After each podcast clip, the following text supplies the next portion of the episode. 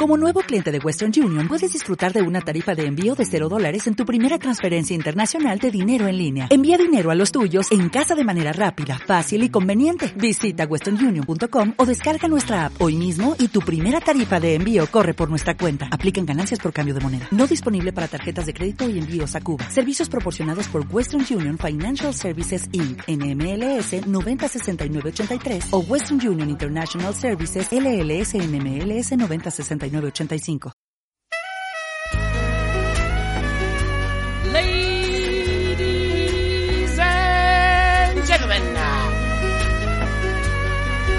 MM Adictos.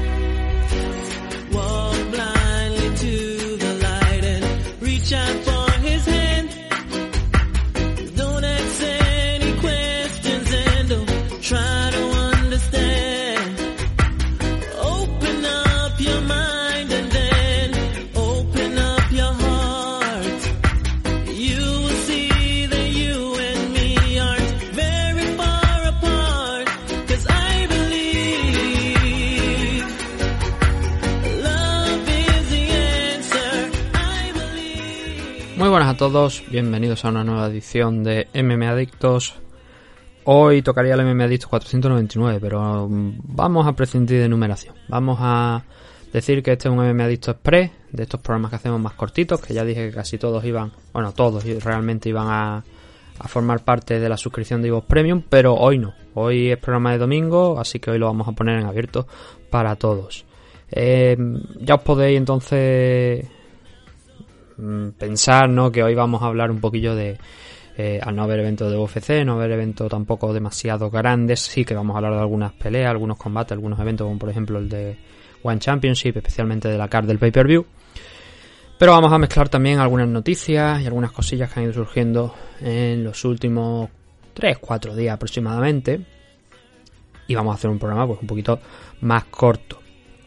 Además, la semana que viene tenemos ese pay-per-view del UFC 273, así que prefiero que el programa 500 esté eh, dedicado a ese evento, a ese UFC 273. Así que bueno, vamos a ir echándole un vistazo a algunos temas hoy, a ver qué es lo que podemos sacar de aquí. Antes de nada, nuestros patrocinadores. Y hoy uno de los patrocinadores, los caballeros de OC, viene con una gran noticia. Hablaba el otro día con Oscar Panadero y me dijo, eh, no te lo he notificado, pero vamos a hacer un cambio. Vamos a cambiar el sitio de entrenamiento. Así que lo que escucháis durante la promo, el local en el que antes estaban los caballeros de OC, ya no es así. A partir de ahora siguen en, la zona de Valladolid, en Arroyo de la Encomienda, pero se van a, a mudar a una nave industrial. o Ya eh, una equipación allí, unas zonas en condiciones, bueno, ya eran en condiciones, pero ahora son incluso todavía mejores esas esas instalaciones donde van a estar ahora los caballeros de Oc.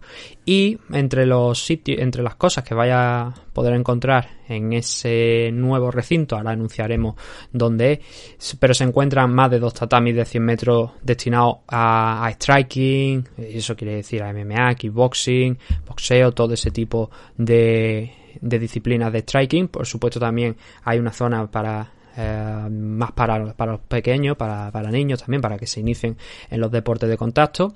Hay otro de esos dos, dos tatamis que va a estar destinado a la parte de, de lucha de suelo, de, de ground, de ground game, en el que vamos a ver BJJ, grappling, sambo, judo. Eh, y tengo que decir, por si acaso no lo sabéis, que muchos de los competidores de los caballeros de OC compiten en diversas categorías de, de grappling, también de, de striking, así que oye, vais, si os sumáis al equipo, que sepáis eso, que vais a tener eh, competidores que están en todas las disciplinas y, y, por, y, además uno de los mejores entrenadores que podéis echar en cara, como es el caso de Oscar Panadero. También tienen un octágono de 8 metros de diámetro, una zona de acondicionamiento físico y también algo que yo, esto, esto son palabras técnicas ya de la gente de hoy en día, que dice shake bar, que está destinado a nutrición deportiva y suplementación, además de tener una zona recreativa y un proyector también para poder ver algunos combates, para plantear estrategias, para todo ese tipo de aspectos más técnicos, de aspectos de esquina, ¿no? De los luchadores que se suben a la jaula, pues también va a incluir esa zona donde van a tener ese proyector con pizarra, con todas las... Eh, el acondicionamiento propio pues de ese tipo de, de necesidades, ¿no? Para cubrir ese tipo de, nece- de necesidades. Entonces, todo esto que acabamos de mencionar, esos dos tatamis, más de 100 metros destinados a, a, a striking y a, grappling, lo vais a encontrar en los Caballeros de Oc. ¿Dónde? A partir de ahora, en el Club Padel 10, o Dios, es que no es la verdad, eh, Club Padel de, y luego el, el- el nombre está puesto tal cual, un 10 y una Z, así que entiendo que es Club Padel 10, que está situado, como digo, en Arroyo de la Encomienda, en Valladolid en el Club Padel 10. Va a ser la nueva casa de eh, los Caballeros de Oc. Así que recomiendo que le echéis un vistacito si estáis por la zona.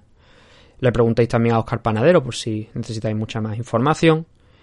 Y luego también tendremos, por supuesto, que agradecerle a nuestro otro patrocinador, a Dragon Z, del Sensei Nacho Serapio. Más de mil vídeos, más de 90 cursos en esa plataforma que, como ya hemos definido, es el Netflix del aprendizaje de los deportes de contacto, porque tiene multitud de cursos de diferentes tipos de artes marciales.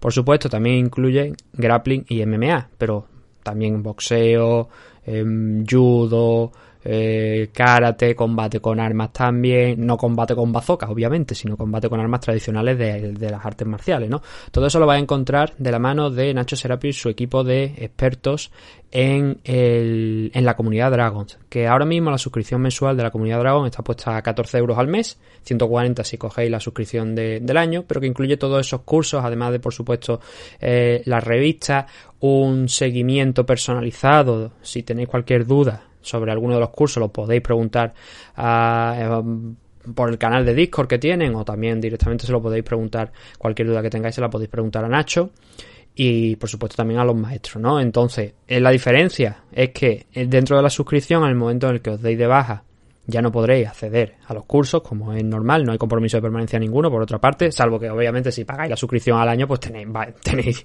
el acceso disponible durante el año, ¿no? No vayáis a dar, te va al día siguiente porque ya la suscripción ya lo han cobrado, sería tonto, ¿no? Eh, pero luego también se están vendiendo los cursos ya de manera individual. Y la diferencia es que eso, esos cursos, cuando lo compráis vosotros fuera de la plataforma, que están todos los cursos para por si tenéis dudas de, de cómo funciona la cosa, que sepáis que están eh, muchos de esos cursos de los que están ya a la venta los podéis encontrar en la página web de Dragon, que es dragonz.es, ¿vale? La página web de la comunidad Dragon. Ahí tenéis todo el listado, por si acaso queréis revisar lo que hay o lo que no hay antes de suscribiros, pues que sepáis que está ahí dentro de, eh, que podéis echarle un vistacito a los cursos que ya hay para adquirirlo. Entonces, cuando si compráis esos cursos, que son 50 euros em, precio cerrado, lo tendréis para vosotros para siempre, lo podréis ver siempre. En la comunidad, la suscripción mensual, pues como podéis entender, al igual que Netflix, en el momento que os dais de baja, pues ya no podéis acceder a las grabaciones, ¿no? O sea, a lo que hay dentro de la comunidad. Son las diferencias que hay. Pero si necesitáis más información, lo mejor es que le preguntéis a Nacho Serapio. Eh, tiene varios perfiles en Instagram, en Facebook, en Twitter también tiene, así que sabéis dónde podéis encontrarle. Simplemente ponéis Nacho Serapio va a salir, no tiene pérdida ninguno. Pero luego también tiene perfiles en YouTube de eh, la comunidad Dragon, que bueno, es Dragon Z, que ahí también se suben los programas que hace él en su canal de Twitch, que es twitch.tv barra artes marciales, pero también tiene un canal de YouTube algo más personal, pero también bastante interesante, porque va subiendo retos, va subiendo cositas relacionadas con las artes marciales, que se llama El Guerrero Interior. En los dos canales vosotros le dejáis un comentario a Nacho Serapio, incluso si le decís que vais de parte de MMA Adicto, pues... em, sabe, sabe quiénes somos, obviamente, y os va a echar una manilla sin ninguna duda, siempre que sean preguntas y cosas razonables, ¿no? No me a preguntar que qué tiempo va a ser mañana Nacho, porque Nacho va a decir, "Oye, ¿qué me estáis hablando, no? Vete ahí a la M y mira a qué el tiempo que va a ser mañana, ¿no? ¿Cuál es el tiempo que va a ser mañana? Pero bueno, por lo demás ya digo, Nacho, dragonz.es, el Netflix del aprendizaje de los deportes de contacto.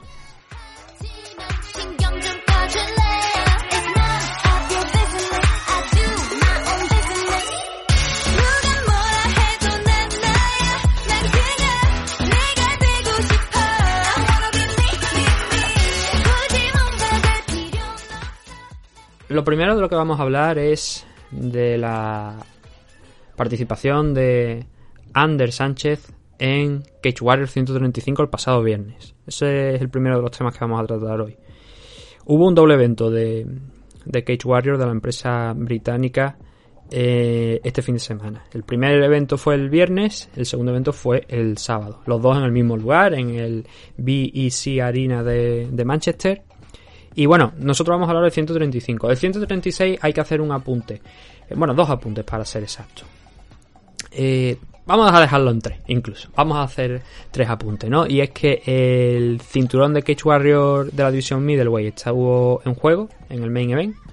Fue mm, una victoria por un rodillazo volador de Christian Leroy Duncan, que con esa victoria pues asciende a un 6-0 y que también se proclama campeón, porque no era el campeón, el campeón era su rival, que era Dati Milan.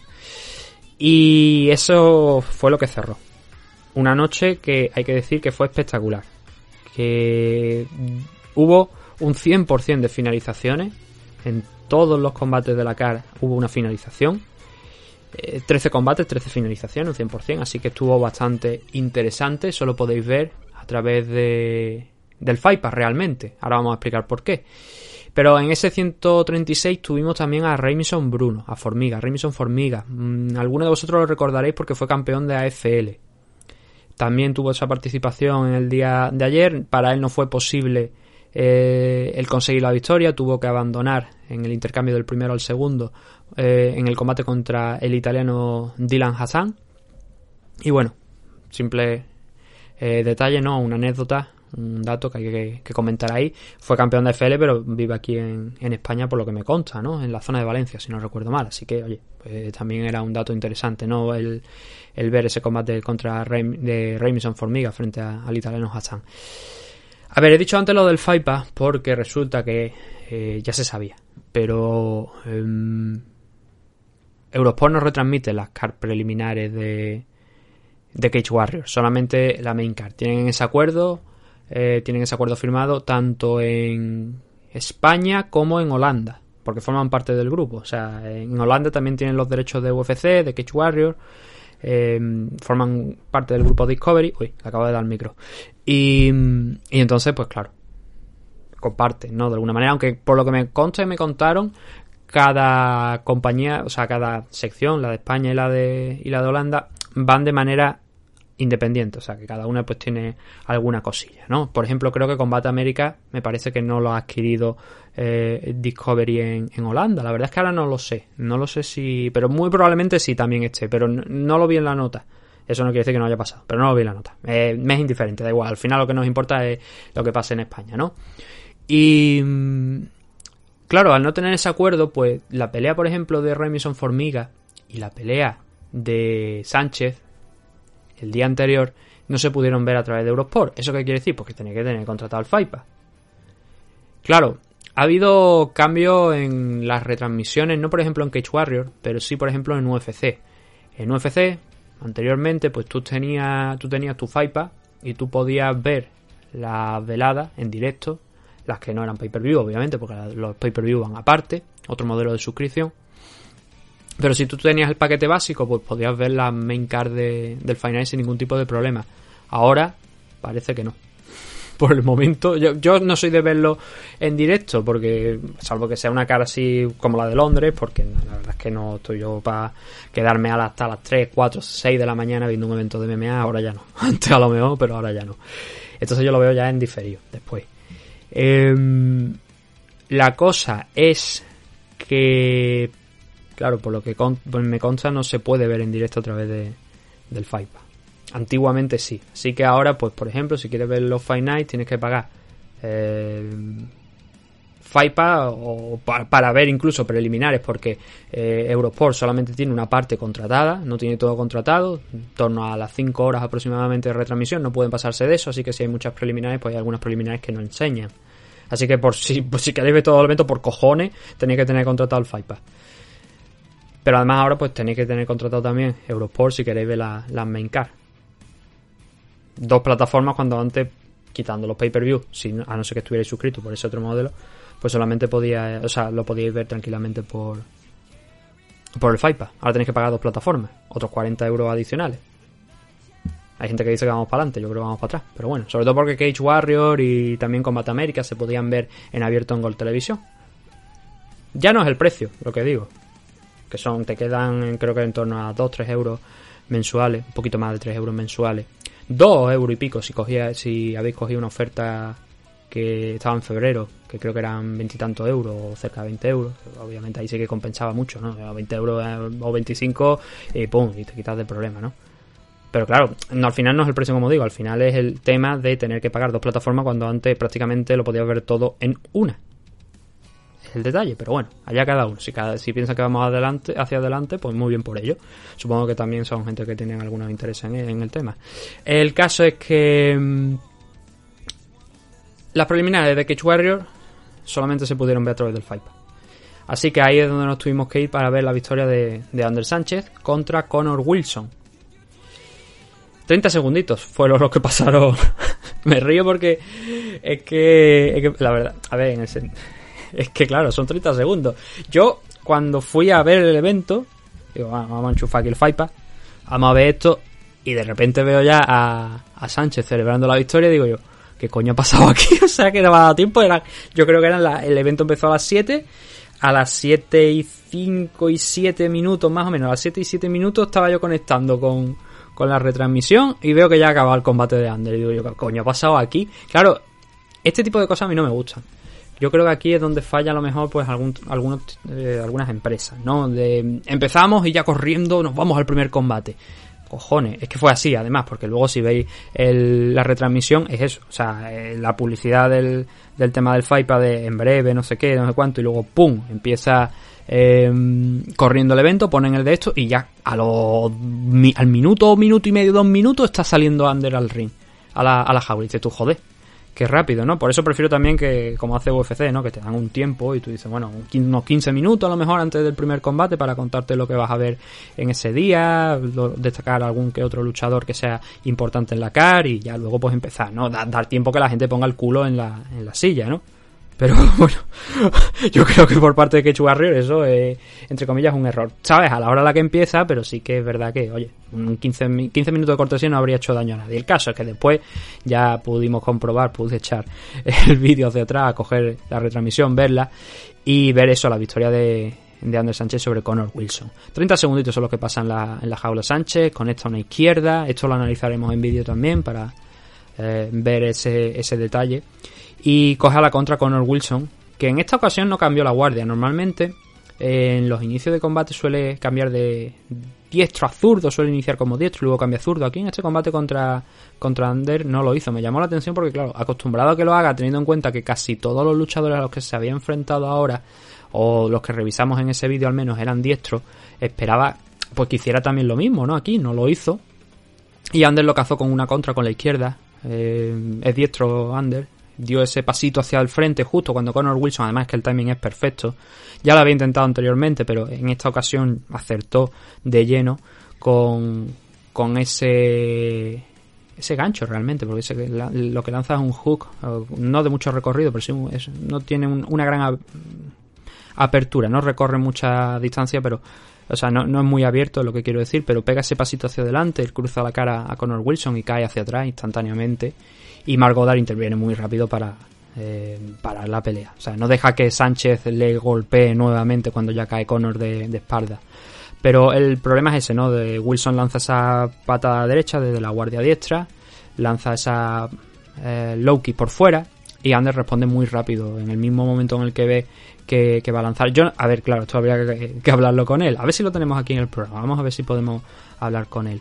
Eh, porque eso, no sé si es que él ya tenía en mente ese movimiento, si es que ve algún... Yo por lo menos no he visto nada que lleve a pensar en que, en ese momento va a lanzar con Wilson una Loki, pero lo hace tan en tiempo, tan a la perfección, que claro, no sé si es que él nota algo o él ve algo o simplemente es pura casualidad en el sentido de eh, coinciden los dos movimientos al mismo tiempo y eso es lo que lleva a que Ander consiga ese golpe justo en el timing perfecto para mandar, o bueno, para que impacte el golpe, pero también, por supuesto, para acabar noqueando a Connor Wilson. Así que fue una muy buena victoria, una victoria muy rápida para, para Ander, que ahora, pues, oye, era su debut profesional. em, y ha demostrado que, que es capaz de, de quitarse, porque al principio, claro, em, bueno, yo es que no le vi dudas ninguna. Lo típico, estás debutando, puede haber algunos nervios, pero no lo, no lo noté en él. No se le vio al menos. Y nada, oye, feliz por, por la victoria de, de Sánchez, gran, gran victoria desde luego. No sé si se llevaría el bono, eh, porque aquí la, la nota curiosa, de, por lo menos este, no sé si en el 136 también lo llegaron a hacer, es que a cuatro luchadores eh, que tuvieran finalizaciones, le iban a dar cuatro bonos por performance. Eran en torno a 2.000, 2.500 dólares. No sé si eran eh, en, en mano, quiero decir, 2.000 o 2.500 dólares o si se lo iban a dar en criptomonedas, porque era una marca patrocinadora de, de criptomonedas, ¿no? Entonces no sé si es que le iban a dar eso en cripto o directamente en mano. Así que no sé tampoco, la verdad, si, si Ander eh, se llevó ese, ese bono, pero hemos hablado de un Cage Warrior 136 donde hubo muchísimas finalizaciones, bueno, todos los combates acabaron en finalización. Aquí en este evento hubo también, creo, me parece que toda la car preliminar acabó en finalización, pero eh, en la main card sí que hubo alguna decisión. Así que, oye, eh, hubo competencia, la verdad. Hubo competencia por parte de los luchadores que estaban en la car para llevarse esos eh, dólares extra de, performance. No sé si, si a Ander le caerían o no, pero bueno, ya, ya lo sabremos, tarde o temprano. Así que, mm, bueno, eh, es que no, no se puede decir mucho más, ¿no? Nada más que desearle lo mejor para el siguiente enfrentamiento. A ver si es rápido, ¿no? Porque, oye, ya que has debutado con menos de 30 segundos clavado, noqueando a tu rival, pues lo normal es que esté listo para próximas peleas, ¿no? Así a ver si Cage Warrior descuelga el teléfono y dice, pues mira, contamos contigo para dentro de poquitas fechas. A ver, lo siguiente para Cage Warrior no es en el Reino Unido. Eh, si no cambia mucho la cosa, se mantiene así. Lo siguiente de, de Cage Warrior va a ser en Estados Unidos. Cage Warrior 137 y va a ser en junio. Así que hay que esperar bastante para ese eh, próximo evento de, de la, de la compañía. Y además va a ser en Estados Unidos. Así que no creo yo que vayamos a ver presencia española. A ver, nunca se sabe. Pero viendo, por ejemplo, la car que tuvieron hace no demasiado tiempo en San Diego, creo que fue, me parece, sí, en San Diego, en ese Cage Warrior 133, ahí tuvimos luchadores principalmente norteamericanos. Es verdad que hubo algún brasileño, algún luchador de Rusia, pero eran casi todos eh, norteamericanos, ¿no? Entonces no creo yo que vayan... Más que nada porque así te ahorras el viaje. Así que el siguiente después de ese, de ese Cage Warrior 137, sería Cage Warrior 138, como podéis adivinar, ¿no? Y va a ser el 25 de junio, dos semanas después de la celebración de ese 137 en Estados Unidos. Ahí sí que podríamos ver a lo mejor nuevamente a, a Ander Sánchez o cualquier otro luchador español. Y además habría pasado un tiempo razonable para seguir puliendo y seguir mejorando habilidades dentro de la jaula. Así que podría darse el caso, a lo mejor, para ese Cage Warrior 138 de que veamos nuevamente a, a Ander o cualquier otro luchador español, ¿no? Hemos visto que están fijándose también aquí en, España, además el acuerdo con eh, Eurosport también puede ayudar de alguna u otra manera, a pesar de que, como estamos viendo, pues la car preliminar no se retransmite, que es algo, repito, me llama la atención, la verdad. ¿Por qué? Bueno, me llama la atención, no, yo sé que son temas de contrato y que al final los responsables son los de arriba. Pero sí que es verdad que cuando UFC se retransmitía en Gol, eh, o en Gol o en Dazón, tanto Gol como Dazón retransmitían las peleas de los españoles. ¿Eso qué quiere decir? Que, bueno, en un principio Joel no estaba en UFC, eh, digo sobre todo con Gol Televisión, ¿no? Joel no estaba en UFC, Juan Espino no estaba en UFC, eh, no estaba en UFC, ¿no? Pero luego llegaron y se hicieron, bueno, em, Enrique Marín y Arnel Lloveras, por supuesto, mediante, ¿no? Pero siempre se hacía ese esfuerzo por intentar retransmitir o bien la car preliminar o bien el combate de los españoles. Y estábamos hablando de UFC, ¿vale? No estamos hablando de Warrior, que es una empresa pues más regional, importante dentro del panorama europeo, pero no UFC, a nivel de importancia global, ¿no?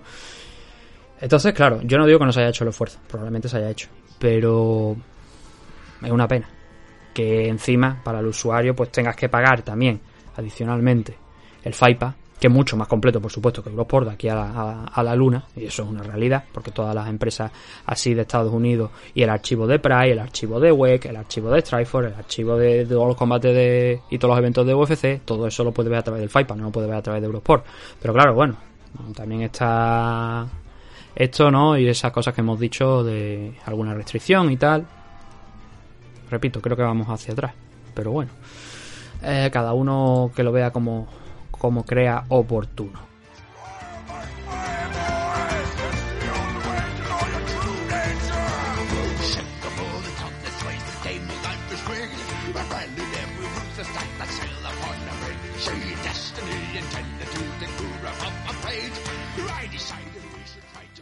Ahora mmm, por hablar de algo más, aparte de lo que he dicho de eh, One Championship, vamos a hablar también un poquito de UFC 273. Esto no es la previa. Vaya también por delante, ¿eh? La previa viene mitad de semana. Pero ¿por qué quiero hablar de UFC 273? Pues, a ver. La semana pasada, bueno, la semana pasada, esta semana, mejor dicho. El, rival de Kelvin Gastelum, que era Nasurdin Imavov, se cayó del combate que tenía con, con Kelvin. Temas de visado. No llegó a tiempo, no se pudo tramitar adecuadamente y al final Imavov tuvo que salirse de ese combate contra Kelvin Gastelum. Lo hemos visto en muchas ocasiones. Por ejemplo, aquí incluso también en España, el problema que tuvo Joel Álvarez, ¿no? Para pelear en Norteamérica la primera vez que iba a pelear allí. Tema de visado, al final no, pudo estar en aquella fecha. La siguiente sí, por supuesto, como todos sabemos, contra Sarukian. Mal resultado, pero eh, fue en Norteamérica. Em, con la salida de Imavov, Gastelum se quedaba sin rival. Anteriormente, mm, Anthony Hernández iba a tener una pelea y Dricus Duplessis también contra Chris Curtis Dricus, contra Albert Duraev, Anthony Hernández. Los dos se cayeron, Duraev y, Cart y Curtis, y hubo que recomponer eso. Y pusieron a Dricus Duplessis contra Anthony Hernández. Pero entonces pasó lo de Imavov. Así que a Dricus Duplessis lo enfrentaron, lo subieron para enfrentarlo contra Kelvin Gastelum. Y además metieron a Oleinik contra Latifi, que venía del evento anterior de UFC, que Latifi había contraído una enfermedad que no especificaron, pero que no tenía nada que ver con el COVID, y ese combate contra Oleinik no se disputó. Así que, actualmente, la CAR se ha quedado con Latifi otra vez fuera de ese combate contra Oleinik, por algún motivo que todavía no han especificado, que entiendo que a lo mejor puede ser que esa enfermedad todavía se esté prolongando en el tiempo. Y además, Kelvin Gastelum se ha caído del combate contra Dricus, Duplessis. Así que el resumen es que ahora Dricus no tiene rival y Alexei Oleinik vuelve a no tener rival. Eh, supongo que el Oleinik contra Latifi se cancelará, pero a lo mejor en el combate contra. O sea, el combate de Dricus Duplessis contra Kelvin Gastelum puede que a lo mejor sí que le encuentren un recambio a, a Dricus. Porque Kelvin en un primer momento anunció que. Bueno, él se anunció que estaba fuera de la, de la CAR, que el combate había caído, pero él luego, horas después, dijo en Twitter que le habían encontrado un rival nuevo, que habían llegado al acuerdo y que estaba eh, a falta de firmarlo todo y de, anunciar, y de anunciarse el rival. Y al final fue Dricus, ¿no? Que estaba en esta misma CAR probablemente con el paso de las horas veamos un nuevo rival para Dricus Duplessis. A lo mejor no. A ver, yo creo que al final, a todo esto, Anthony Hernández eh, le encontraron un nuevo rival. Ah, no, no, espera, perdón, perdón. Oleini sí que tiene un rival. Es verdad, sí. A Oleini le encontraron un rival que es Jared Bandera, que ya hemos visto en alguna ocasión aquí dentro de, UFC. Y creo que alguna vez también en, en Short Notice. Pero sí, Oleini sí que permanece en, en esta car contra Jared Bandera, eso sí. Veremos si al final lo suben a la main car, porque ahora estoy viendo que lo ponen aquí dentro de la car preliminar, pero puede que acabe en la main car. Porque la main car es que han caído dos combates, ¿no? Eh, a todo esto, Anthony Hernández al final va contra Josh Friend, un 9-2 de, de récord, que está haciendo su debut aquí dentro de, de UFC y que me parece que es eh, ganador o uno de los participantes en aquel evento que se hizo del Looking for a Fight, que puede que gustara mucho a Dana White o que bueno, viendo cómo, cómo le fue la cosa, que co- consiguió derrotar a su rival en aquel combate, pues decidieron a lo mejor firmarlo. También es un luchador que ha participado en, en la LFA, ha estado peleando bastante tiempo allí, que estuvo a punto de proclamarse campeón de la categoría middleweight, perdió el combate por el, por el título. Y entonces, bueno, habrán contado con él. Ese es el rival de Anthony Hernández. Eh, Dricus, pues veremos si tiene rival. Veremos, ¿no? Porque claro, ya si tú has firmado a Friend, no vas a, po- a poner otra vez el combate original, que era el Anthony Hernández contra Dricus Duplessis. No tendría mucho sentido. Así que ahora mismo la main card está en el aire. Tampoco se sabe muy bien qué es lo que va a tener. Lo que sí tiene, lo que sí está pactado, que de momento, crucemos las patitas para que no se caiga, eh, son esos cuatro combates que de momento nos han movido, como repito. El primero de ellos, Mackenzie contra Ticio Torre, Gilbert Vance contra Hansa Chimaev, Aljamain Sterling contra Peter, no, Peter no, Piotr, creo que se pronuncia. Eh, Jan, en 135 libras, división Bantamweight, cinturón, eh, que tiene ahora mismo Aljamain Sterling después de que se lo dieran por descalificación. lamentable. Y eh, Alexander Volkanovski contra Chan Sung Jong, rival de no de última hora, porque ya esto se sabe de hace un par de meses, pero el rival original era más Holloway, cayó Holloway por lesión y entre el- el- los rivales que le encontraron a Volkanovski, pues al final eh, pusieron, decidieron poner a Chan Sung Jong. Así que bueno, pues eso es lo que hay en esta main card, a la espera de saber la posición, la posición de ese combate, por ejemplo, de Olenis contra Jared Bandera, a lo mejor suben a Jairzinho Rosenstruy contra Marcin Tibura, pelea aquí eh, Ian Gary, que tiene eh, bastante hype detrás. Ahí hay gente que, bueno, él mismo lo dijo, ¿no? Que quería superar a Conor McGregor. Eh, es irlandés, entrena en el Sanford. Duriño ha dicho recientemente que es un luchador que va a dar mucho que de, lo que hablar en próximas fechas. Veremos si, si es verdad, ¿no? Aspen Ladd al final se va a enfrentar contra Raquel Pennington. El combate de Aspen Ladd aquí era contra Irene Aldana. A lo mejor ese también puede que, lo acaben subiendo porque son dos luchadoras que están rankeadas. Bueno, Pennington ahora mismo no sé si está rankeada. Ladd, sí. Eh, tenemos, por ejemplo, también aquí el debut de Piera La Fiera Rodríguez, que no se nos olvide. La luchadora de Venezuela, que bueno, entrena aquí en el Lilius Barna. Ahora mismo no sé si está entrenando todavía, yo creo que sí, yo creo que sí que entrena en el Lilius Barna. Y que fue campeona de la LFA, que debutó en el Contender Series, bueno, tuvo la oportunidad del Contender Series el año pasado, consiguió una victoria por decisión. Y eso le abrió las puertas de la compañía, ¿no? Y va a hacer su primer combate aquí, Piera, contra Kai Hansen, otra vieja conocida ya, es jovencita, pero es vieja conocida de la compañía porque ya ha hecho sus tres combatitos, ¿no? Aquí Hansen. Eh, 22 añitos solamente tiene Kai, por eso digo, es, muy joven, pero es veterana ya a su vez dentro de, UFC. Así que estaremos muy pendientes de la pelea de, de la fiera de Piera, a ver si, si consigue arrancar una victoria en la madrugada del sábado al domingo en este evento que repetimos que es UFC 273 y que le echaremos un vistacito por supuesto en la previa y por supuesto luego el domingo en el respectivo análisis. Eh, ¿Qué más nos queda por aquí? Bueno, a ver, noticias, tampoco hay muchas más noticias así que, comentar, que me vengan a la cabeza que sean importantes. Todos sabéis lo de Jorge Masvidal ya, no, no los, mm, los golpes que le propinó a, Colby Covington, sino luego también el que fue, fue arrestado, lo soltaron bajo fianza, 15 mil dólares si no recuerdo mal que tuvo que pagar. También sabéis lo del guantazo de Will Smith a Chris Rock, ya podría haber aprendido un poquito eh, Jorge Masvidal cómo hacerlo, ya que eh, Masvidal atacó por la espalda, por el lateral, sin previo aviso, y bueno, Will Smith tampoco es que avisara mucho, pero Chris Rock lo vino, eh, lo vio venir de frente y, y pudo apartar un poquito la cara, pero un guantazo y el sopapo es de lo que hacen época, ¿no? Esa imagen, por cierto, la han reeditado Stephen Thompson y, George St. Pierre, obviamente en clave de cachondeo, ¿no? Lo puse el otro día en la cuenta de Memeadicto de Twitter, que es arroba Memeadicto, por si queréis ver el vídeo, queréis buscarlo ahí.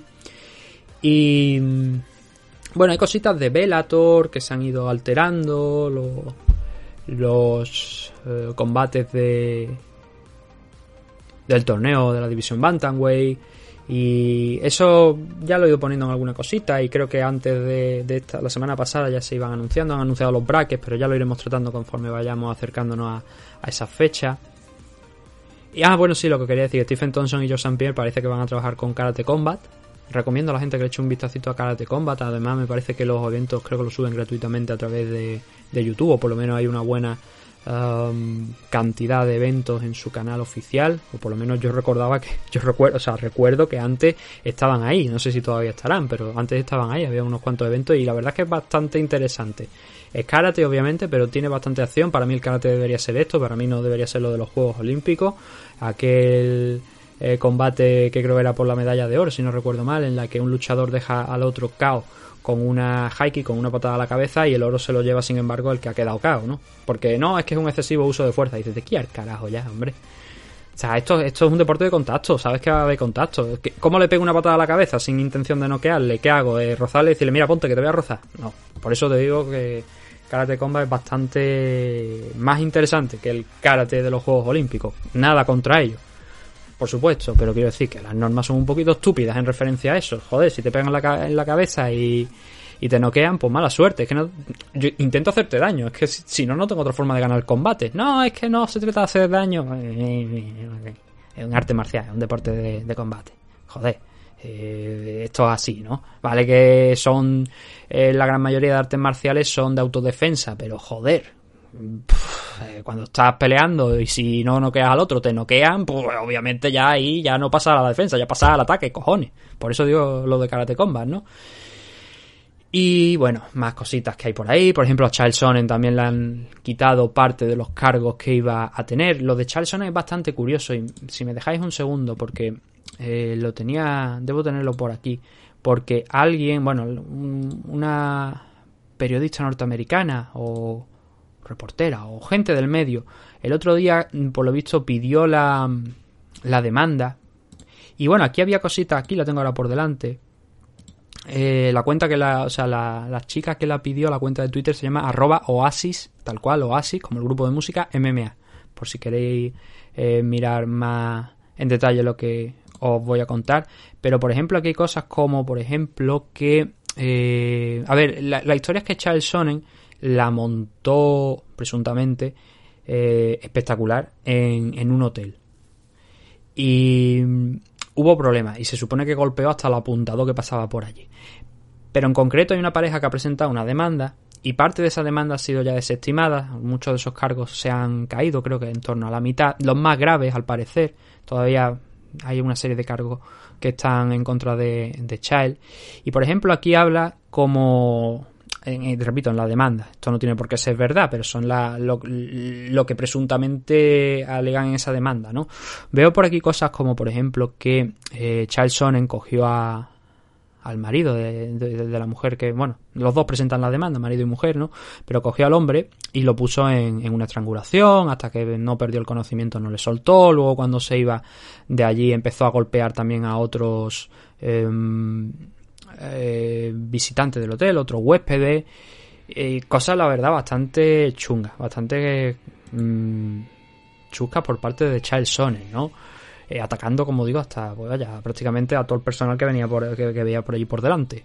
Hasta los miembros de seguridad, al, al parecer, también eh, fueron golpeados. Así que, mm, claro, la demanda está ahí. Y parte ha caído, ha, ha sido desestimada, pero habrá que ver eh, cómo transcurre ¿no? el resto de- del juicio. Al parecer esta pareja le está demandando por en torno, o sea, lo que ellos esperan conseguir son unos 15.000 dólares. Pero bueno, ya digo, no es bonito, no es bonito esto y es al mismo estilo de lo que hizo Jorge Masvidal, este tipo de acciones son injustificables y mm, la verdad es que no, no entiendo, no entiendo por qué Charles Sonnen hizo esto cuando ha habido ha tenido ya problemas anteriormente con la justicia en otra en otros campos desde luego. Quien no recuerda lo de eh, el tema de inmobiliario no aquel por el que acusaron a, a Charles no recuerdo ahora si lo eh, condenaron o no. Eh, en parte lo utilizaron como cabeza de turco también pero no recuerdo si lo llegaron a, a condenar a Charles por aquello. Una estafa inmobiliaria en la que se vio envuelto no y aquello fue bastante gracioso porque hubo hasta un anuncio de televisión me parece. Yo recuerdo haber visto un anuncio de televisión de, de Charles Sonnen con haciendo de agente inmobiliario. Eh, pero esta demanda es mucho más seria. Así que eh, a la altura de lo de Jorge Masvidal de no hay que atacar a nadie no justifica nada la violencia ni las palabras tampoco por mucho que que sean ofensivas. Y bueno es mi posición al respecto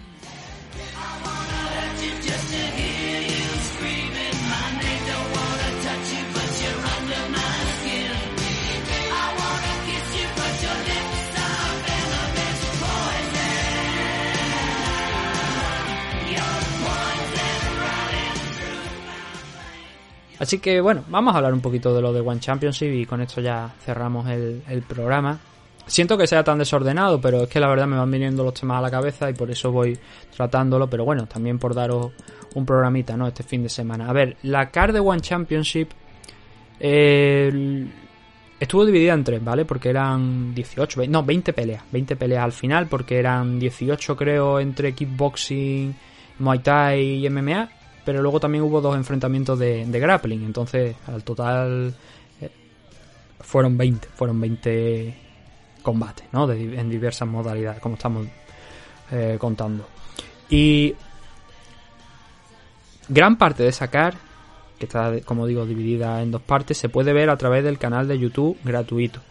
Pero además, he visto que en la última hora han empezado a subir, y creo que ya lo han subido eh, completo, todo, los combates de la card del pay-per-view. Así que nosotros vamos a hablar de la card del pay-per-view, pero os recomiendo que también le echéis un vistazo a lo anterior, pero que sepáis que esto se puede ver ya gratis. Están todos en el canal de One Championship, o por lo menos todos. Yo he visto que la parte alta está, que el de Demetrius Johnson contra Rostan está, que el de Angela Lee contra Stan Fertes está, así que deduzco que el resto también. No he ido bajando dentro de lo que es la suscripción y el canal de, de YouTube de, de One Championship para verlo, pero deduzco que todo, que, está todo, ¿no? Además de, por supuesto, como digo, la retransmisión de la primera de las primeras dos partes que fueron en torno a 7 horas creo y el total del evento fueron 12 horas aproximadamente de retransmisión son muchas muchas horas pero había muchísimo que que retransmitir ya hemos dicho 20 combates a ver entre los combates que no vamos a hablar porque son de las dos primeras partes y eso lo podéis ver eh, como digo, en abierto sin ningún. Todo lo podéis ver ya en abierto, pero quiero decir que está ahí la retransmisión para que le echéis un vistacito a esas dos primeras partes. Pues bueno, teníamos ascenso y queda noqueando a Ryuto Sawada. El combate de grappling que hubo entre Mei Yamaguchi y Daniel Kelly se fue a decisión, o sea, se fue a. Sí, se fue a decisión, pero acabó en un empate. Y a Daniel Kelly, por lo visto, le dieron 50 mil dólares por su actuación. Era el debut de Kelly aquí dentro de, de One Championship. Y bueno, decidieron darle esos 50 mil dólares. Ji-Won Kang noqueó el coreano a Paul Elliott en apenas un minuto en la división heavyweight. Amir Han derrotó a Ryogo Takahashi por una decisión dividida. Stefan Loma de, consiguió una victoria por decisión unánime sobre Shoko Sato. Jeremy Miado derrotó a Lito Adiwan por una lesión en la rodilla de Lito Adiwan en el segundo round. Después creo me parece darle una somanta palo en, a base de Loki, pero bueno, no recuerdo ese combate, pero al final acabó en una lesión. En Muay Thai, Bonson Klim noqueó a Nieki Holsken y este combate es curioso porque Sin Samut, que es el nombre de, de Bonson, eh, llegó de última hora. Él no estaba para pelear en esta car, pero entró de última hora para derrotar a, a Holsken. Iba a pelear contra Murtazaev Holsken y espectacular. En el segundo asalto lo cazó, creo que fue una, una derecha, un golpe no sé si recuerdo exactamente si fue a la contra o no, pero noqueó completamente a, a Holsken. Y Holsken es uno de los grandes luchadores que tiene la división de Muay Thai de kickboxing de, de One Championship, ¿no? Y fue muy llamativo verle perder de esa manera, de la manera en la que, o sea, verle perder, pero también perder de esa manera tan espectacular, ¿no? Ante un rival que entró, repetimos, de, de última hora. Lo que sí que no me gustó es que al día siguiente, eh, Holsken, bueno, no, no Holsken, sino One Championship puso un vídeo de eh, un enfrentamiento que tuvo Holsken, uno de los dos, ahora no recuerdo porque se ha visto dos veces las caras contra Regian Ersel, eh, Holsken. Regian Ersel también es una de las figuras importantes de, de One, de hecho me parece que es campeón, si no recuerdo mal. No ha sido campeón, no sé si sigue siendo campeón ahora mismo Ersel. Y estaban tirando ya prácticamente al pie de los caballos a Holsken, ¿no? Diciendo mm, paliza a base de Loki. En el, el, titular, el título del vídeo era algo así como paliza de, de a Holsken a base de Loki, no sé qué. Y era como, joder, no han pasado ni 24 ni o 48 horas y ya estáis metiendo ahí a, a en la mierda. Como cuando como Alessandre noqueó a Seis Norcat, ¿no? Que lo pusieron muy bien a Norcat en un primer momento, lo estuvieron vendiendo de manera espectacular, diciendo, bueno, ya tenemos Sage Norcat y la primera derrota dura, que fue aquella contra Cosmo Alexandre, otro luchador de, de kickboxing, em, ya automáticamente lo cogimos y lo, lo cogieron y lo tiraron a la basura, ¿no? Mal por parte de One Championship y creo que aquí contra Holsken estaban haciendo 48 horas después de, de caer Holsken prácticamente lo mismo y esas son cosas que no, no me gustan por parte de One. El Reinier de Reader vio cumplido ese sueño de enfrentarse a André Galbao, pero en grappling, no en MMA. Y acabó en empate también. Se fueron a, a la decisión y ese acabó en empate. Fue un combate bastante entretenido. De hecho, em, esto por supuesto en grappling, en Brazilian Jiu-Jitsu. De Reader no especuló, de Reader desde el inicio fue a por, a por Galbao, ¿no? Y fue entretenido. Veremos si él- puede haber una revancha, porque ya lo dejaron ahí entrever. Dijeron, bueno, a ver, eh, ¿qué puede ser lo siguiente, no?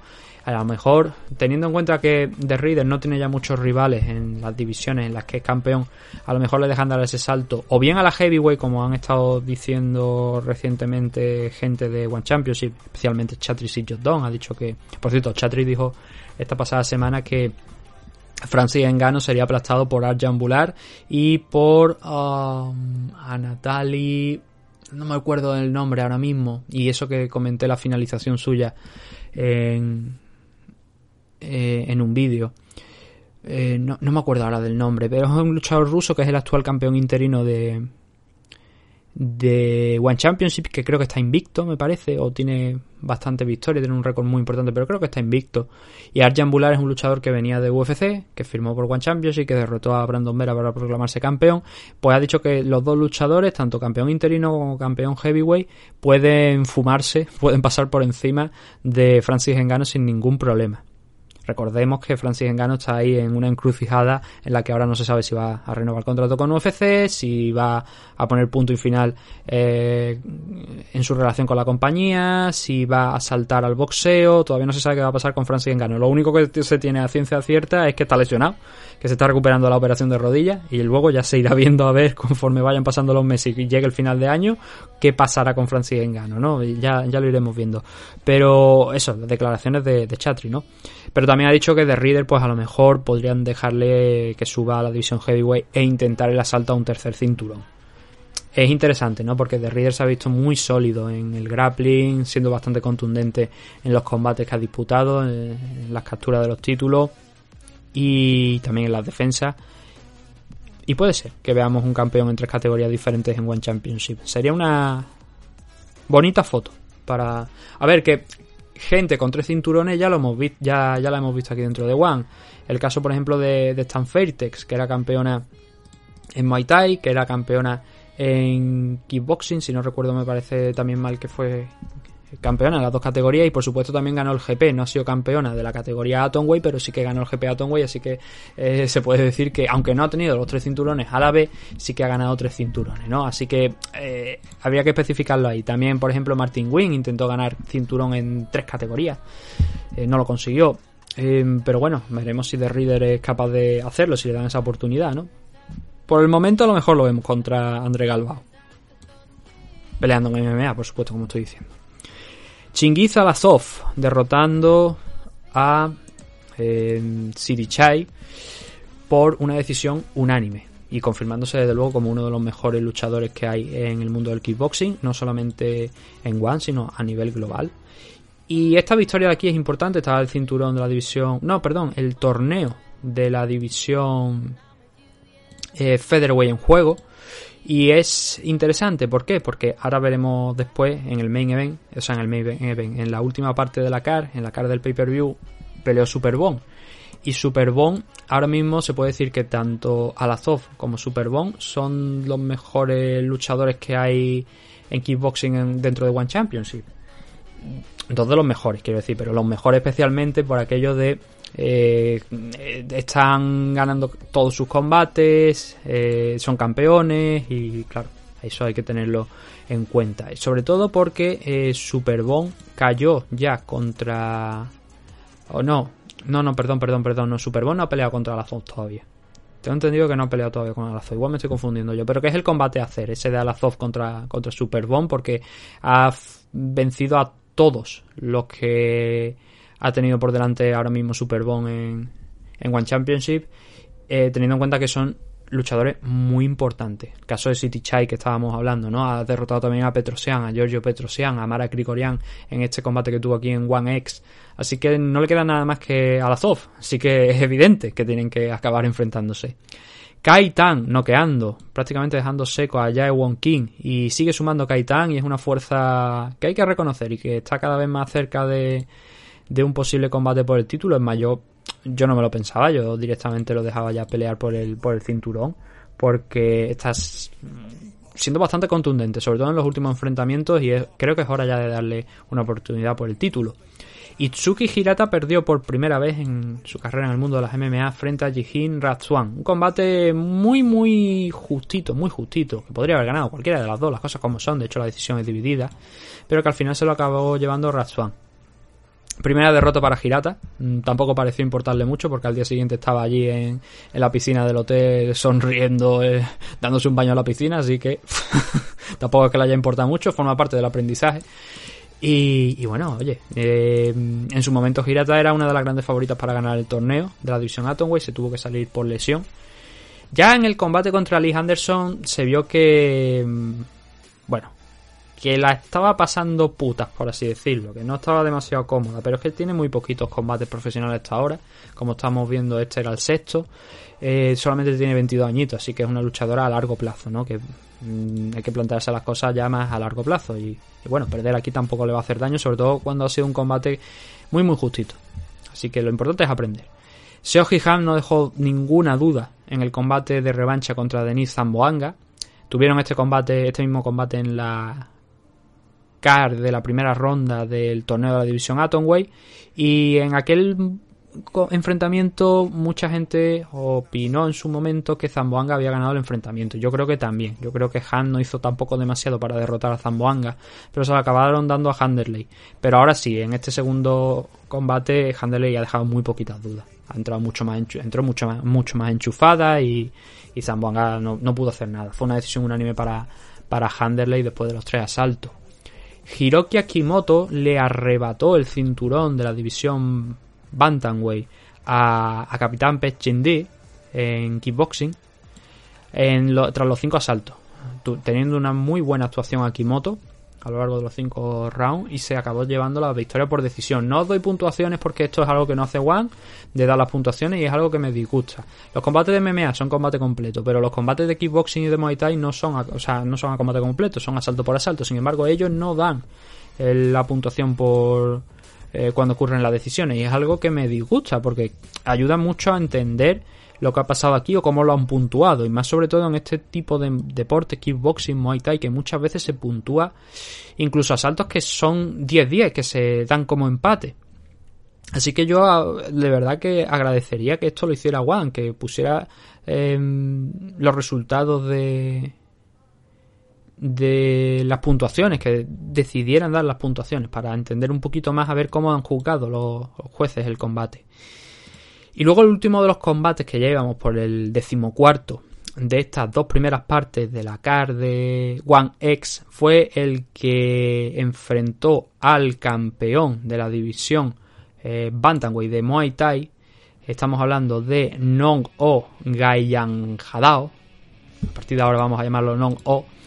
Frente a Felipe Lobo. Y en este caso Nong O consiguió noquear a su rival. Eh, repetimos, división Bantamweight de Muay Thai. eh, en, el, en el tercer asalto. No llegó al, cuarto. Lo noqueó en el tercer asalto y retuvo el cinturón. Que creo que me parece ya lo tenía, ¿verdad? No me lo he inventado yo. Sí, tenía el, cinturón. Eh, no,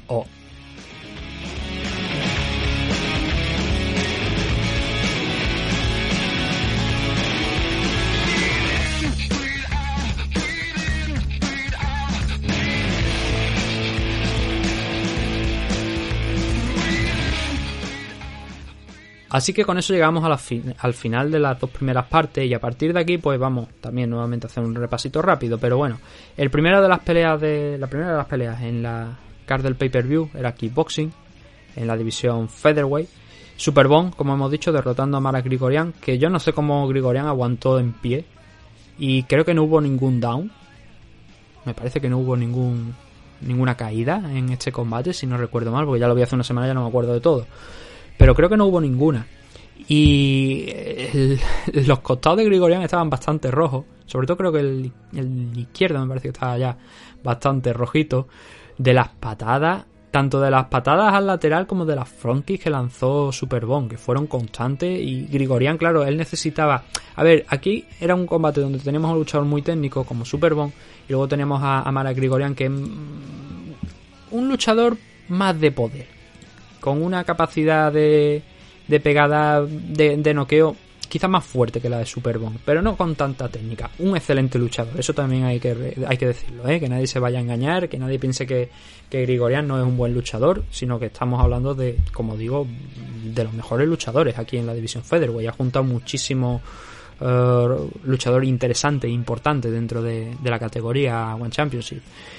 Y de hecho yo diría que esto es una de las de la, esta es una de las categorías que más interés tiene dentro de a nivel global del mundo del kickboxing. Pero claro, Superbon, sabe- sabedor de eso, de la pegada de Grigorian, lo mantenía alejado a base de patadas frontales. Y cuando no, pues le metía esas patadas laterales, iba mezclando mucho más los golpes que Grigorian, que y sobre todo en distancia, ¿no? Mientras que Grigorian necesitaba eso, acercarse y... eh, los primeros asaltos a- igualados, ajustaditos, pero siempre con la sensación de que Superbomb estaba con una táctica defensiva que estaba funcionándole bastante bien y que estaba permitiéndole hacer daño incluso a, a Grigorian. Y cuando Grigorian tomó mucho más riesgos, pues ya eh, digamos que ahí también Superbomb intentó aprovechar los errores. Así que habría que haber visto, como digo, la puntuación, pero desde luego la decisión, que finalmente fue un anime para Superbomb, creo que es bastante clara. Y ahora, eso, lo que hemos comentado, ¿no? Que Superbomb necesita un rival y parece que el último rival que queda ya en la categoría es Alazov. Así que ganador del torneo contra eh, eh, persona que tiene el cinturón contra el luchador que tiene el cinturón, en este caso Superbomb, yo creo que tiene mucho sentido, sobre todo porque teníamos un main event donde ha sido algo similar, ¿no? En MMA, pero ha sido idéntico. Así que espero que veamos ese Superbomb contra eh, Alazov. Veremos a ver si ocurre y cuándo, es la pregunta, ¿no? Porque ocurrir yo creo que va a ocurrir, la cosa es cuándo. Edward Folayan puso punto y final a la carrera de John Wayne Parr, auténtica leyenda de Muay Thai Kickboxing, que se retiró es, ese fin de semana, el fin de semana pasado, intentando sumar su victoria número 100. No fue posible. Se quedó en la 99. Pero claro, Parr, 45 años, si no recuerdo mal. eh, hace cosa de uno o dos años le reemplazaron la cadera prácticamente por completo. Y digamos que ya la movilidad de un hombre de 45 años con esa operación no es la misma. Es y será una auténtica leyenda de este deporte. Pero ya no era lo mismo, ¿no? Desde luego, después de, de esa operación. Folayan, por otra parte, es un tipo que viene de, del Wushu, que es un arte marcial, eh, también eh, de striking, y que, claro, más joven, ya habiendo hecho una amplia carrera también en el mundo de las MMA, pelea con guantillas, por cierto, parecía que Folayan era favorito para ganar esta pelea, y la verdad es que durante los dos primeros asaltos, Par poco olió, bueno, lo, lo que olió de Folayan fueron las manos y las patadas que le fue pegando Edward, eso sí. Pero el tercer asalto es un combate que recomiendo que le echéis un vistazo porque el tercer asalto fue espectacular. O sea, yo, yo creo que ahí John Wayne vio que iba a perder, obviamente, porque no había ganado ninguno de los dos primeros asaltos. Y dijo, que me quedan tres minutos. Voy a dar los tres minutos de mi vida. Es mi último combate, voy a ir de frente, voy a ir a por él y voy a intentar noquearle. Y joder que sí, lo intentó. Como digo, ha sido una de las grandes actuaciones que no, no solo destacar, sino que he visto en los últimos meses por parte de, de Par, porque decidió morir matando y por poco lo logra, ¿eh? por poco logra cazar a, a Folayan, hacer daño y conseguir la victoria, pero no le fue posible. El último asalto, desde luego, fue para él, sin ningún tipo de duda, pero los dos primeros sí que es verdad que fueron para Folayan. Así que nuevamente no dieron la puntuación, pero tranquilamente se podría considerar un 29-28 en favor de, de.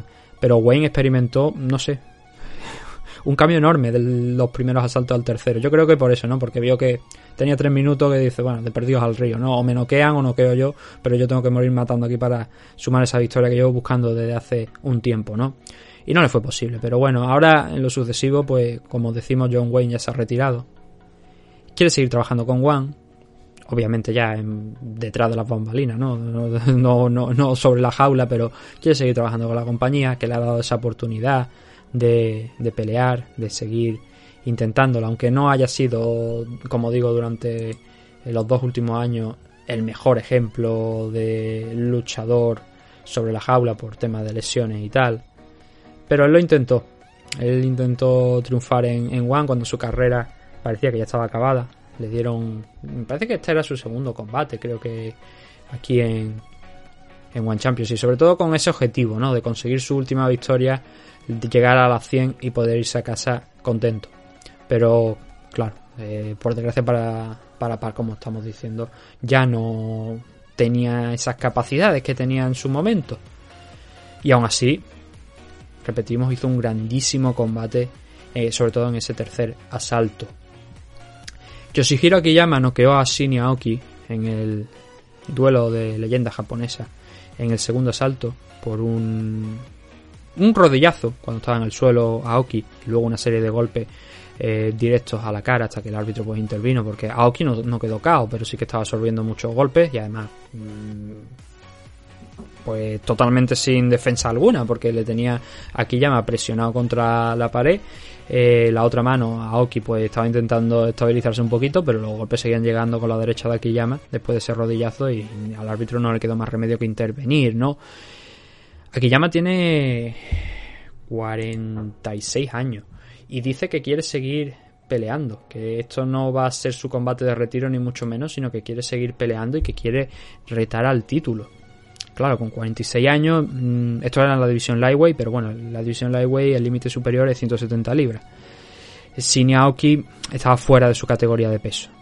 Ya ha peleado anteriormente en, la, en esta división, incluso un poquito por encima, en un combate con Ben Askren, que recuerdo yo, pero no es su peso. Eh, Mientras que Akiyama tiene que cortar, Aoki no. Y es verdad que aquí hay test de hidratación y bla bla bla bla, pero Aoki no tiene que cortar y Akiyama sí. Y Aoki estaba en desventaja clara en, en el tamaño, ¿no? Pero bueno, los primeros 5 minutos se los pasó a la espalda de Akiyama en standing, intentando ajustar un mataleón. Hubo momentos donde parecía que lo tenía, pero Akiyama resistió bien esos 5 minutos. Lo suficiente para que Aoki pues se viniera un poquito abajo en el segundo y acabara ocurriendo esa victoria por KO de, de Akiyama. Como Yoshihiro Akiyama dijo cuando le entrevistaron, le dijo, bueno, ahora 46 años, ¿qué es lo que quieres hacer? ¿No? ¿Qué, qué tienes en mente? Y, eh, y dijo su, su, frase en japonés y la traductora dijo, eh, voy a seguir trayendo lo sexy a, a los combates, ¿no? I, I'm going to keep bringing the sexy uh, to the fight, ¿no? Bringing the sexy to the fight espectacular, ¿no? Tremendo aquí llama. 46 años, repito, y sigue ahí fuerte y sigue peleando. Así que es verdad que su rendimiento ha bajado mucho cuando, con respecto a cuando estaba peleando en Japón, cuando eh, llegó a UFC, obviamente su rendimiento ha bajado mucho. Pero ahí sigue, yo creo que hay que reconocerle el esfuerzo, ¿no? Con 46 años de, estar ahí peleando. Inició su carrera bastante tarde. Venía del mundo del judo, como digo, la inició bastante tarde, pero sigue compitiendo ahí. Sigue compitiendo, sigue eh, ganando y, yo, ahí, ahí, va, ahí va. ¿Qué más nos queda por aquí? Adriano Moraes defendiendo el cinturón contra Yuya Wakamatsu en la división Flyway, 125 libras, eh, frente, como estamos diciendo, al japonés Wakamatsu. Wakamatsu había estado trabajando mucho el wrestling, lo había puesto en alguna ocasión en, en su perfil de Twitter, por ejemplo. Habíamos visto algún vídeo de él practicando el, el wrestling. Y le dio en principio buen resultado sobre Adriano Moraes hasta que fue él el que intentó derribar a Moraes y Moraes le cazó una guillotina en el tercer asalto. El árbitro, de hecho, quiso ser bastante protagonista en este enfrentamiento porque, a ver, aquí se estaban jugando mucho, estaba un cinturón en juego, ¿no? Entonces, pues se pensaban mucho las acciones. Y ya en el primer asalto recibieron varias advertencias por parte del árbitro de decir, tenéis que hacer engage, tenéis que hacer engage, tenéis que empezar a pelear, tenéis que hacer algo, algún movimiento, porque estaban muy en distancia, midiéndose. Pero claro, aquí hay mucho en juego y tienes que ser un poquito más permisivo, ¿no? No sé si fue en el segundo o en el tercer round. Este combate acabó en el tercero, pero no sé si fue en ese. El árbitro interrumpió la... el combate para amonestar con una tarjeta amarilla a Wakamatsu y Adriano Morai.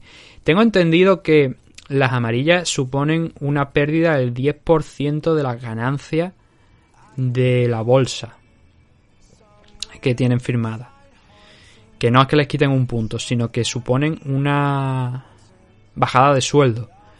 Eh, no me parece correcto por parte del árbitro el hacer eso, teniendo en cuenta, primero, que es un título, segundo, que tú no eres el que te está jugando el título. Cuando ves a un árbitro que quiere ser protagonista, malo. Y en este caso, en este combate entre Moraes y Wakamatsu, creo, que el árbitro quiso ser protagonista. Pero más, de, más allá de, esta anécdota, Moraes, como decimos, derrotó a, Wakamatsu una nueva defensa del cinturón de la división Flyway. La anterior fue contra Demetrius Johnson. Y Adriano Moraes, la verdad es que se la que empiezan a acabar los rivales. No sé qué eh, pretende One Championship darle a, a, Moraes. Lo mismo también hacen como el siguiente combate de los que vamos a hablar. Eh, darle una oportunidad en alguna que otra modalidad diferente a lo que eh, es MMA.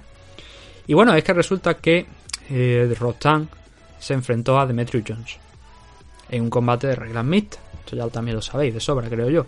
El primer combate, o sea, el primer asalto eran cuatro asaltos. El primer asalto era Muay Thai, el segundo era eh, MMA, tercero nuevamente Muay Thai y cuarto MMA. Asalto de tres minutos. Rostan aguantó, bueno, mejor dicho, Demetrius Johnson aguantó muy bien el primer asalto. De hecho, em, a ver, Rostan es que tú le pegas y el tipo no lo siente.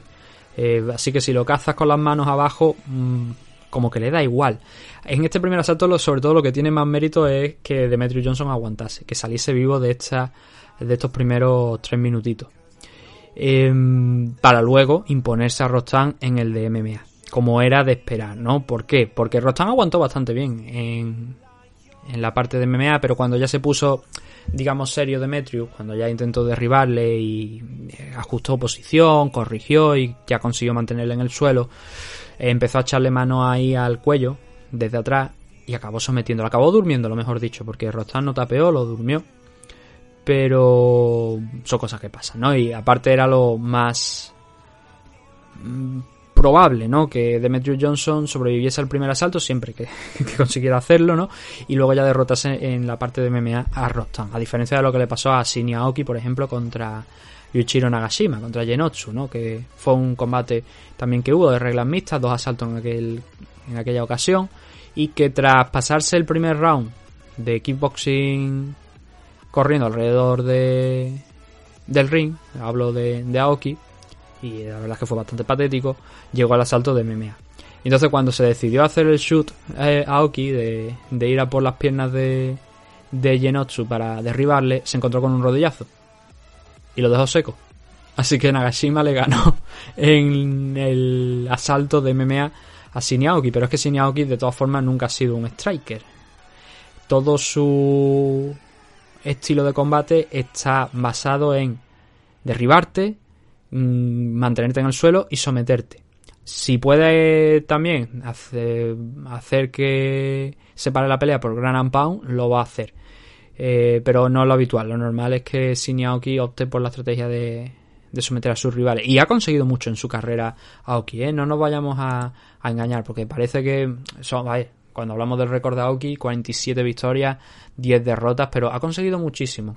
Por supuesto, cinturones aquí en, en One Championship. En Dream también fue campeón. Velator, creo recordar. En Velator, creo recordar que. mm, No, derrotó. Sí, derrotó a Eddie Álvarez en un combate, pero no llegó a ser campeón. Porque. mm, Luego perdió contra. Contra Gilbert una oportunidad por el cinturón.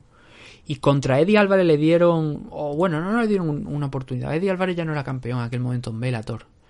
Pero sí que le dieron un combate de revancha. Y.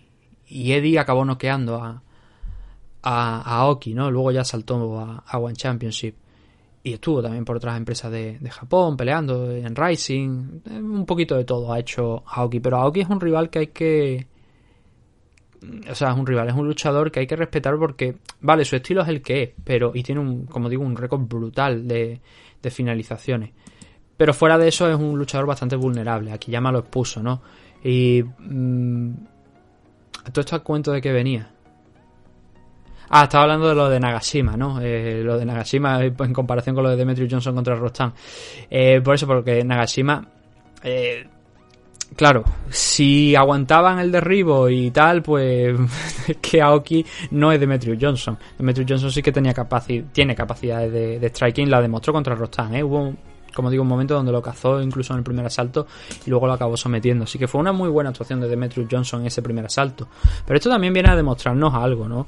Que, eh, claro, luchadores de MMA entrenan todos los campos, salvo que sea Shinya Aoki.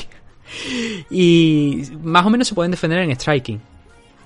Claro, no es lo mismo que tú te metas a combatir, por ejemplo, como le pasó a Conor McGregor contra uno de los mejores boxeadores de la historia, eh, Floyd Mayweather, que Floyd yo creo que llevó de la manera en la que pudo sin querer presionar mucho a, a Conor. Pero si te metes en un estilo de combate en el que incluyen también patadas, como es el caso de, de Muay Thai, y encima son reglas mixtas que en el siguiente asalto te dan la oportunidad de derribar y someter a tu, a tu rival, como en este combate de Demetrius, pues al final se muestran determinadas y se pueden dar este tipo de resultados. Para mí no es sorpresa este resultado de ver a Demetrius finalizando a Rostan en el segundo round. Si lo hubiera hecho en el primero, sí, habría sido una sorpresa, pero claro, es lo que estamos hablando. ¿Dónde radica aquí la diferencia entre uno y otro?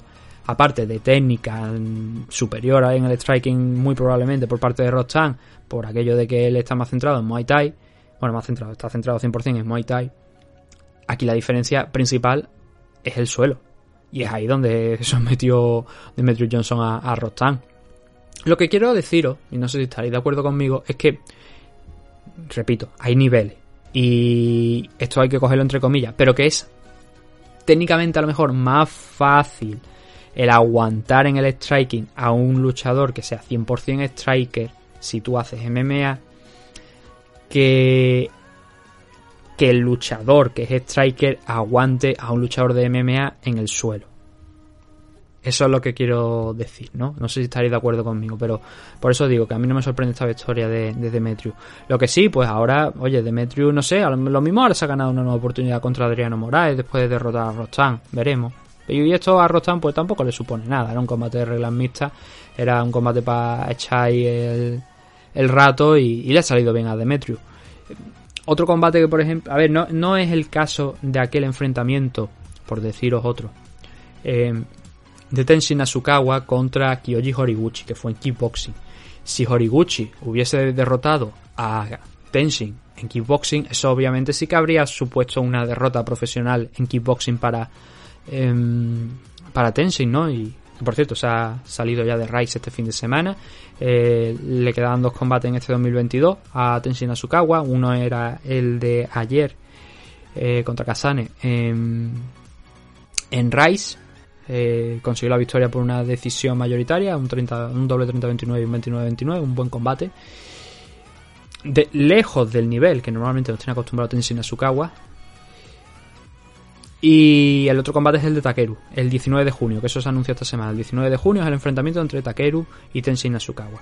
Rostan precisamente es uno de los grandes rivales de, Tenshin Asukawa, pero en aquel combate ante Kyoji Horiguchi en Rising era un combate de kickboxing. Claro, si hubiese perdido eh, Tenshin aquel enfrentamiento, pues cómo habría quedado, ¿no? Em, aquí no. Aquí Rostan, ni Rostan ni Demetrius se ven afectado nada en su carrera de, ni en las MMA ni en, ni en Muay Thai, ¿no? Y luego nos quedó el main event.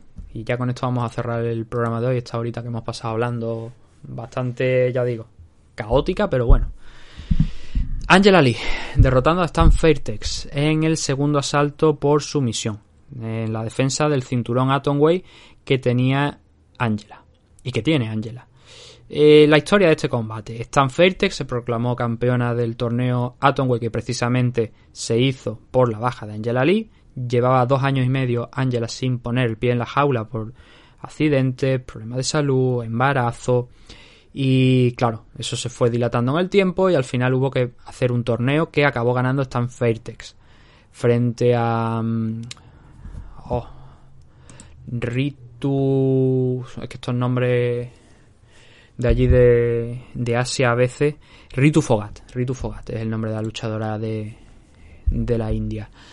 Y, y se impuso por sumisión a Ritu Fogat en un torneo en el que, repito, estaba gente como Handele, como Seoji Han, estaba gente como Itsuki Hirata, pero por lesiones se tuvieron que salir de esos enfrentamientos y al final pues Stan Fairtex pudo llegar a la final y derrotar a Ritu Fogat. Entonces se ganó ese cinturón del torneo Atomway y eso le dio la oportunidad de derrotar, o sea, de enfrentar a Angela Lee. Y estuvo cerca de Stan Fairtex de derrotar a Angela porque a mitad del primer asalto le conectó un golpe al estómago, zona central, que lo sintió mucho Angela Lee, empezó a retroceder.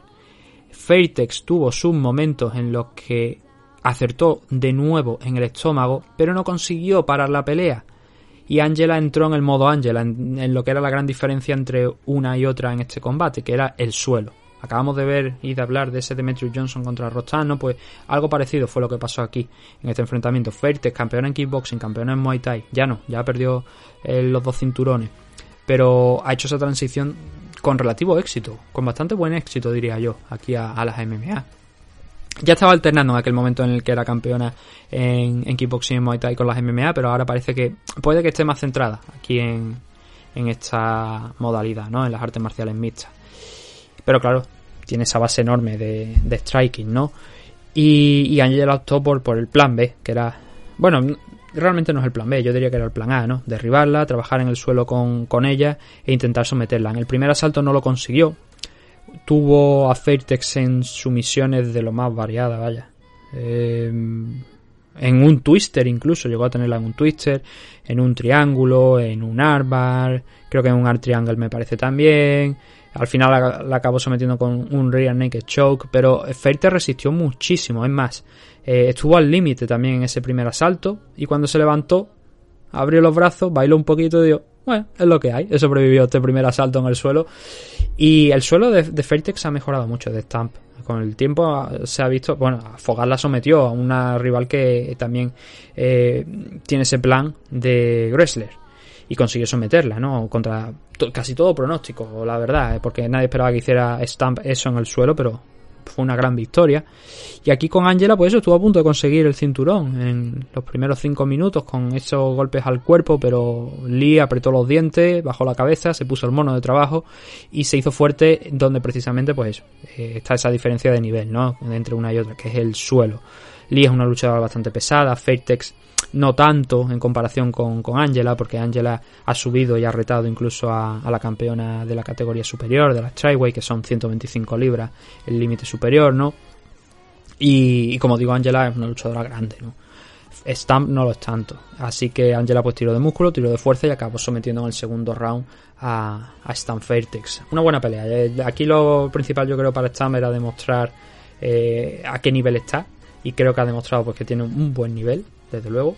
Que es cuestión de seguir trabajando y seguir puliéndolo. Y seguir trabajando en el suelo también, por supuesto. Porque es el campo donde más tiene que mejorar pero tiene esa resistencia, ¿no? Y esa flexibilidad también para aguantar y, no rendirse hasta que, bueno, ya en esa en ese rear naked choke final la cazó bastante bien desde atrás. eh, se subió, estaba en, en el back mount, ¿no? Por arriba Angela empezó a tirar, a levantarla y claro, estaban ya ahí, tuvo ya que rendirse. Pero fue una buena pelea, una pelea de ida y vuelta, con posibilidades para las dos. Y Angela pues demostró eso, que después de dos años y medio sigue donde lo dejó. Eh, lo que pasa es que tampoco tiene mucho más alrededor. Ahora, pues bueno, podemos añadir a Itsuki Hirata, pero lo que pasa es que Hirata perdió contra Jihin Ratsuan. Podemos añadir a, a Handerley, a Seo Han. Son rivales que están ahí, en, en la lista, ¿no? Ritu Fogat, pues probablemente, eh, si vuelve a ganar y hace un par de peleas más, pues tenga esa posibilidad de enfrentarse a, a Angela. No es que tenga, como digo, a ver, no tiene la, división completamente limpia, ¿no? Pero que sí que es verdad que como es una luchadora grande y bastante pesada y la comparas con algunas eh, de las compañeras de la división, por ejemplo, si la acompañamos, si la comparamos con Handerley, es que Handerley pff, es que casi no tiene nada que hacer en tamaño con en comparación con, con Angela, ¿no? Pero bueno, eh, así es como funcionan las cosas en One y así es como van a seguir funcionando en el futuro más próximo. Nosotros lo vamos a dejar ya aquí, yo creo que una hora, una hora y cuarto ya creo que es suficiente, no hemos hecho pausa ninguna, de hecho, como habéis como probado, hemos tirado todo de, de golpe. Y bueno, esta semana volveremos con, bueno, yo ahora por ejemplo voy a, a grabar un par de vídeos y tal para el canal, pero esta semana volveremos con la previa, seguro de, de UFC 273, el análisis de UFC 273. Em, si hay algunas noticias importantes o cosillas que destacar, pues también eh, hablaremos de ello. Vamos a ver, como he dicho al principio, a ver si podemos contactar con Ander y, quiere pasarse por aquí por el programa y hablamos unos minutillos con él, aunque sea 10, 15 minutitos, alguna declaración, una revisión rápida de, su actuación en Cage Warrior. Y, y nada, esos son los planes que hay para esta semana, ¿no? Eh, siempre se pueden torcer, pero yo creo que por lo menos son mínimos. Además, teniendo en cuenta que la siguiente Semana Santa eh, sí que vamos a, cumplirlo, esos mínimos. Por lo demás, muchas gracias a todos por habernos escuchado en el día de hoy. Vuelvo a pedir disculpas si el programa ha sido bastante caótico, pero es lo que había para hoy, no había gran cosa, entonces pues hemos ido sacando de donde podíamos para hacer algo, ¿no? Y eso, muchas gracias a todos por habernos escuchado. Nos vemos y nos escuchamos a lo largo de esta semana con más MM Adictos. Un saludo a todos.